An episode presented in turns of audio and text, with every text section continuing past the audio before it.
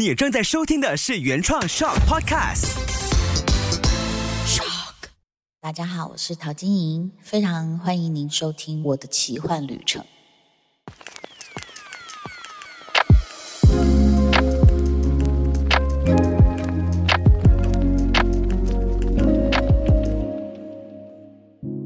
听众朋友，大家好，我是陶晶莹。今天我的奇幻旅程要继续往下讲喽。那在疫情期间，其实你会觉得世界好像按了暂停键。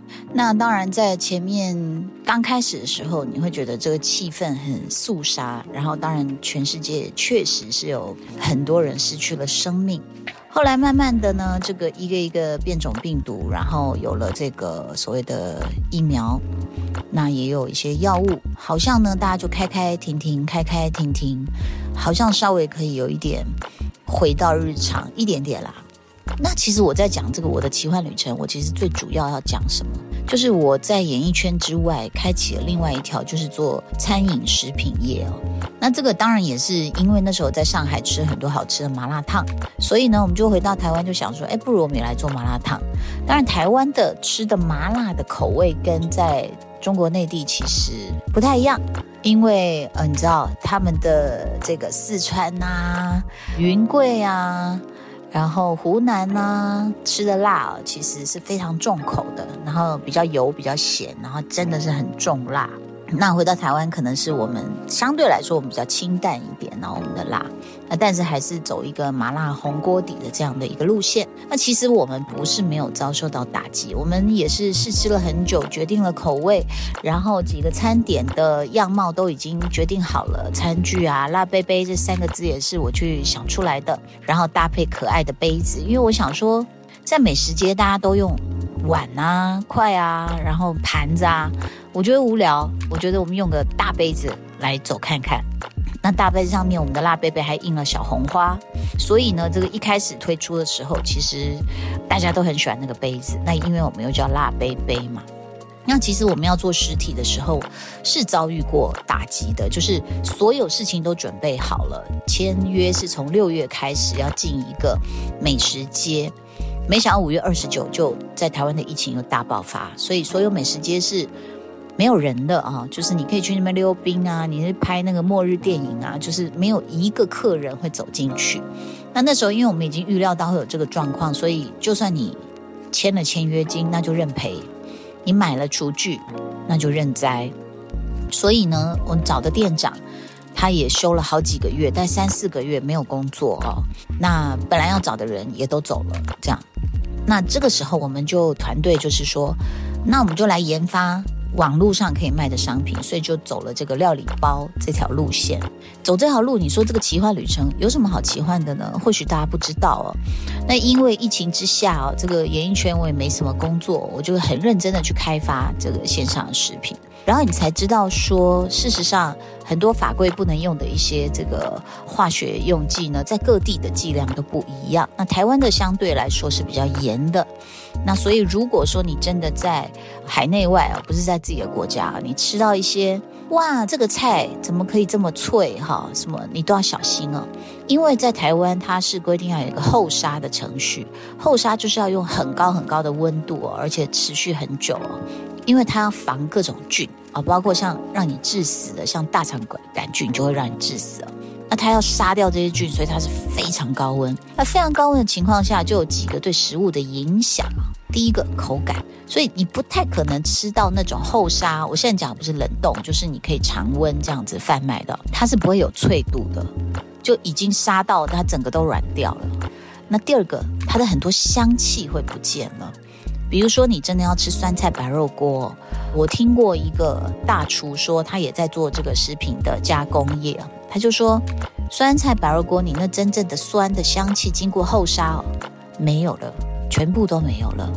所以等于是我进入一个我从来没有进入过的一个食品行业。那我们做锅底还算简单喽，好，那可能大家就会想说，为什么你们在卖的这些汤底里面的料都不多？那我刚刚就跟你讲了，不是我们不放啊，不能放啊。第一个肉片你怎么放，对不对？那一定要冷冻嘛，光是肉类你就不行了。啊。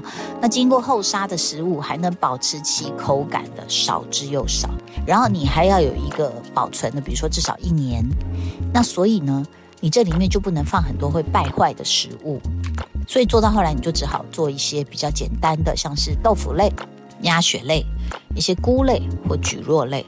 哈，所以这个也是我走入这一条餐饮，然后还有这个食品的一个工业里面碰到的一些情形。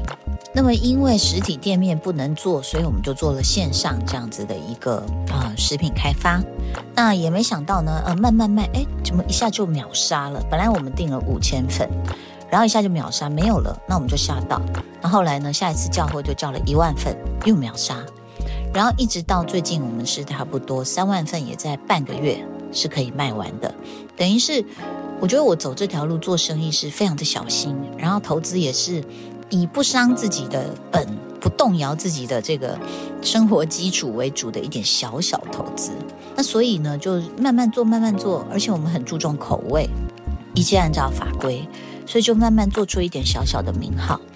那么等到这个二零二二一月六号的时候，我跟我老公还在隔离嘛，那我们其他的老板啊、员工们就开始在这个星光三月南西店开始我们辣杯杯的第一家实体店面。那我不晓得全球是不是都一样啊？就是餐饮要找到人真的很难。那在美食街有分内场跟外场，内场就是必须在一个很小平数的厨房里面忍受高温，然后空间不大。然后呢，美食街最可怕的一件事是我们当初没想到，它跟街边店不一样。就是如果你有自己的餐厅，你是可以休息的，可能就是两点以后到四五点三两三个小时你都可以休息。但是美食街不是诶。它就是从你十一点百货公司开门，一直到晚上十点，都会有人走进来，随时大家要吃，你就是得做。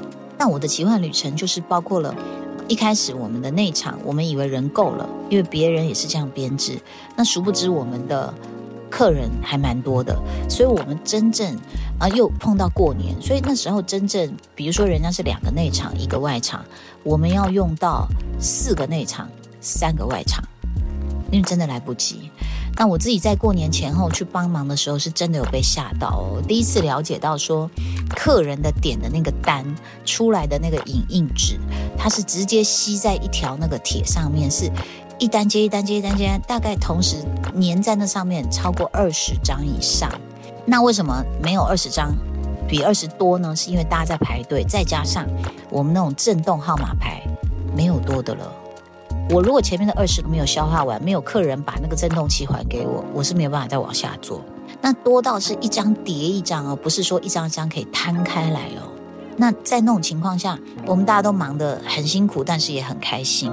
那当然，内场其实第一个月的时候，员工有吓到，就觉得说这么累吗？等于你从早上十点先开店前，你先进来准备，十一点开始一直到晚上大概到十点，你还得收东西啊，包括你要点货哦，就是哪些货缺了吗？什么时候要叫货吗？然后呢，在这个美食街呢，还有另外一个压力是什么？洗碗房的压力，就碗不是你自己洗，是它有个公共的，有一些阿姨在那边帮所有的店面洗碗。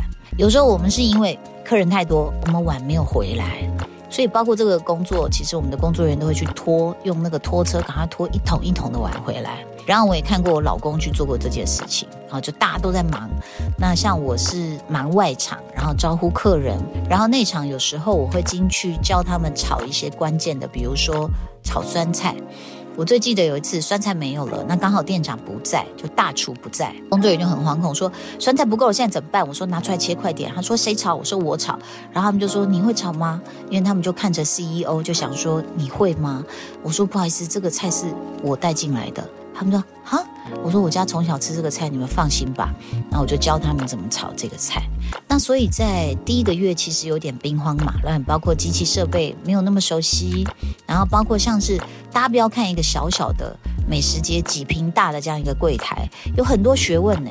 比如说你一开始的出餐口，然后里面的动线你要怎么样？比如说我们辣杯杯有鸭血、有豆腐、有荷包蛋、有菜、有蒟蒻、有主食面还是饭啊，还是年糕什么等等，这个顺序你都要排好。那一开始大家只想要说这边是炒区，那边是烫区，那里是炸区，就没有把整个路线想好。所以我们等于是进去之后，我们内场的设备有重新整个就调过一次。外场呢一样，就是你要做饮料的人跟结账的人，因为你知道也是大概一平多的空间，所以大家有时候动线会打来打去，打来打去。那在这个过程中，我觉得也是一个学习，因为你没有实际操作过美食街，你就不知道它的繁忙程度，还有动线，你就要把它想清楚。然后你要许多放干货的架子，或者是啊冷冻库的这个位置等等。那当然，我们以前真的没做过，都不知道百货公司的抽成啊是蛮高的。那这个你在签约当然知道，但是后来就发现说，诶，你以为抽了成之后，你就不用缴水电瓦斯费啊，你很多东西都不用缴，错诶，那些是另外算诶。所以其实我们后来在看到这些账单的时候，是有一点傻眼哦，就是说我们做的生意这么好，就几个老板分不到几万块，我们就笑出来哦，因为我们还养了蛮多员工，然后呢？你知道我刚刚讲百货公司的抽成，它可能是二十趴到二十五趴，有的可能到三十趴。那你直接做的业绩先被抽走将近三十趴，然后呢，我刚刚讲的水电瓦斯你要另外付，拉一个电话线要五千块台币，然后你也不知道为什么。然后我看到账单说你这个冷冻库哦要一千五百块，我说。那冷冻库不是我买的吗？为什么还要给你一千五？他说：“哦，因为你站的这个位置就算一千五。”哇，这个真的是寸土寸金啊！因为后来我们去找仓库啊，什么人家一瓶也要不了这种多少钱啊？那所以大概两百块吧，可是他一个位置就要一千五这样子。那所以在这个过程中，我觉得我的奇幻旅程就是我学习到实体店面啊，它需要什么样的成本，然后它需要建立什么样的人事结构，然后呢，你怎么面对客人？就像我们一开始的时候，因为大家都不太熟悉，那你你如果当过百货公司的收银员，你就知道，好恐怖哦，你要问的问题好多。第一个当然是你要点什么餐，几号餐。第二个，你的主食是要饭面、年糕、刀削面，还有王子面、韩式拌面。第三个要开始问了，请问你有星光三月会员吗？那再来，我们台湾有发行五倍券，请问你要用五倍券吗？请问你有停车吗？请问你有 SKM 支付吗？啊，还是 Apple Pay 呢？你知道这一路这样问下来，我试图要学过收银机哦，我没有办法，我觉得我脑子整个宕机耶。就是收银员的压力，我不晓得大家有没有感受到？你看他要问你多少问题，然后他要扫描多少事情。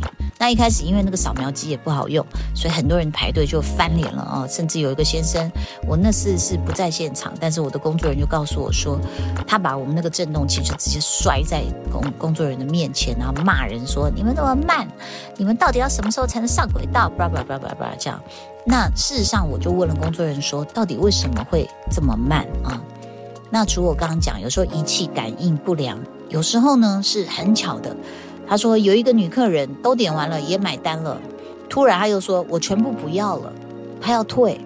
那所以等于是我要在这个过程中要帮你退，但是他刚好要退的前一个的单跟他点的一模一样，所以退错单了。所以就在这个过程中造成后面排队的人不爽。那我们也碰过那种。他可能这个吃到我们放了不该放的，确实就是菜的根哦。那可能当场的那个客服就会说：“哎呀，这是菜心。”我觉得那个当然也是我们后来要再教育，就是说，我觉得你最好诚实讲，对不起，换一份给别人。就当场的客服就立刻换了一份给他。那问题是，他不买单啊，他回去就继续写脸书，就 take 我，就说：“啊，第一个你让我吃到这个东西，那我们其实也认错，也说不好意思嘛啊。那第二个赔了他全新的，他就说，我又没有要这个，我又不喜欢吃鸭血，你给我这个干嘛？这样，然后更惨的是什么呢？”他又回来，因为我我有说对不起，我可以再请你吃一份。就他回来的那天，就是过年最忙的时候，结果很不巧的是，我们又把他忘了啊，所以他又继续就是对我们非常的不爽。他说我又不是来乞讨的。那但是我觉得在这个过程中，我们真的是被震撼教育了。因为我那时候我说要请他，所以就没有打那张单子。其实我应该要打那张单子，然后我付钱就好了。那因为没有那张单子，所以我们大家忙的过程中就忘记了，因为后台都是看单子做的嘛。啊，我的奇幻旅程，下次再告诉你，面对消费者我们发生什么很特别的情况啦。谢谢你的收听，拜拜。